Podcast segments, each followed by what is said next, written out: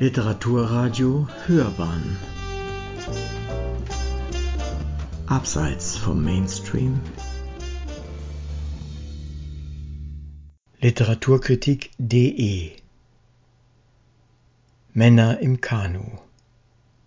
Mit Die Weiden ist ein Donauklassiker von Algernon Blackwood wiederzuentdecken. Eine Rezension von Klaus Hübner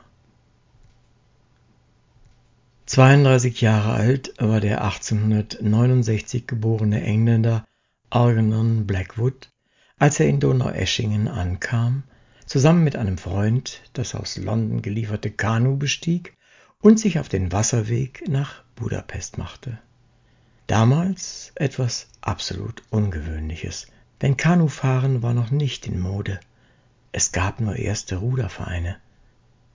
Die Donau war an manchen Stellen viel wilder als heute, und Briten waren noch Exoten, wie die prägnanten, manchmal auch recht lustigen Schilderungen vieler Begegnungen mit Uferbewohnern vor Augen führen.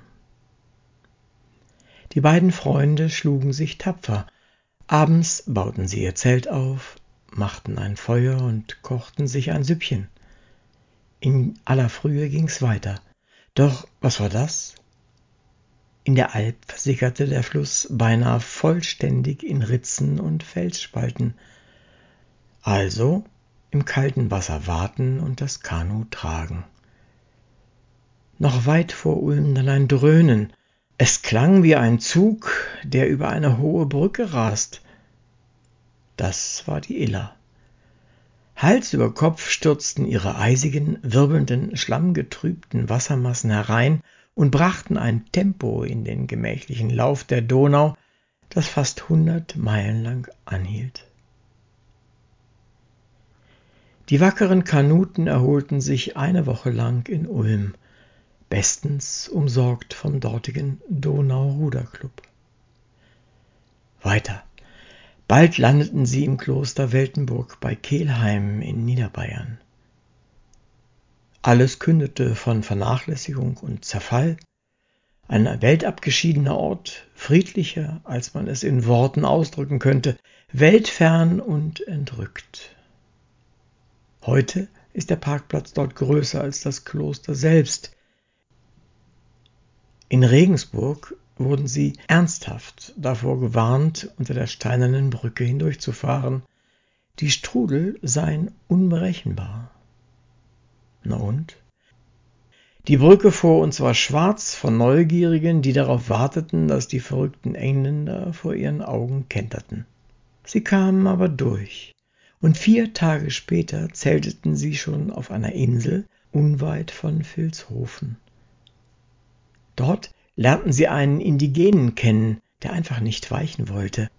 Seine Neugier war schier unersättlich. Mit gekreuzten Armen und breit aufgepflanzten Beinen stand er da und begaffte uns in ausdruckslosem Schweigen.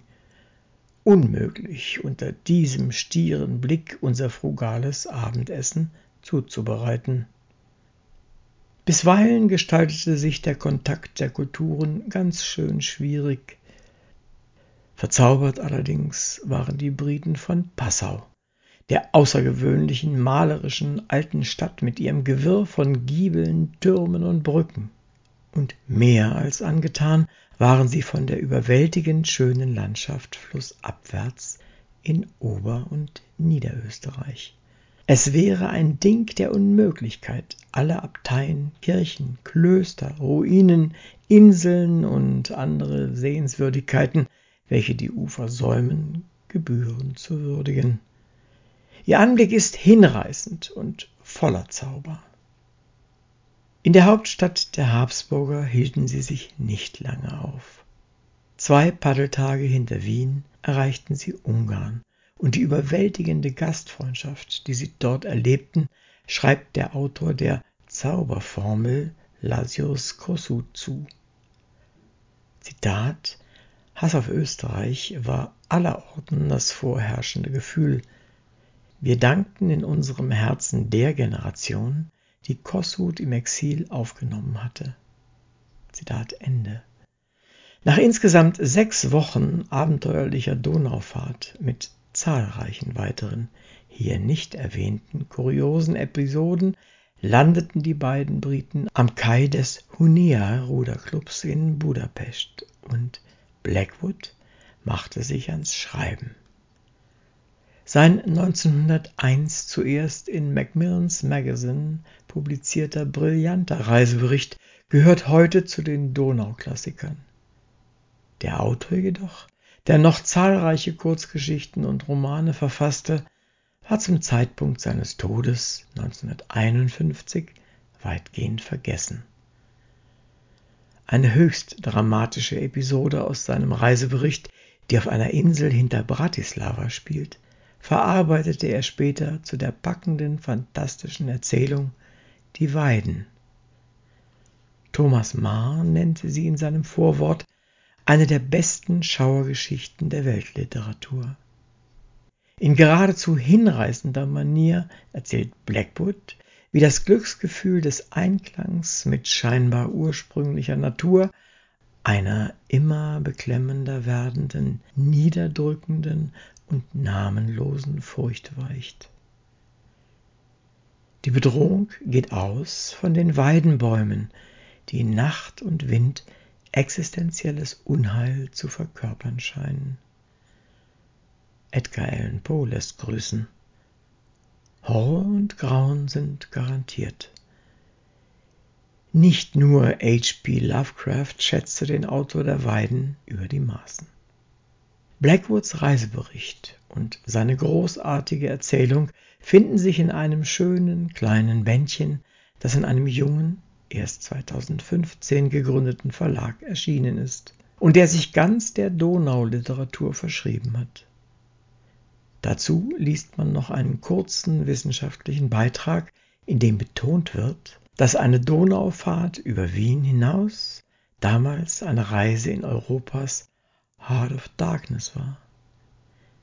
Wer die Weiden gelesen hat, glaubt das sofort. Sie hörten Männer im Kanu mit Die Weiden ist ein Donauklassiker von Algernon Blackwood wiederzuentdecken. Eine Rezension von Klaus Hübner. Sprecher war Uwe Kulnig.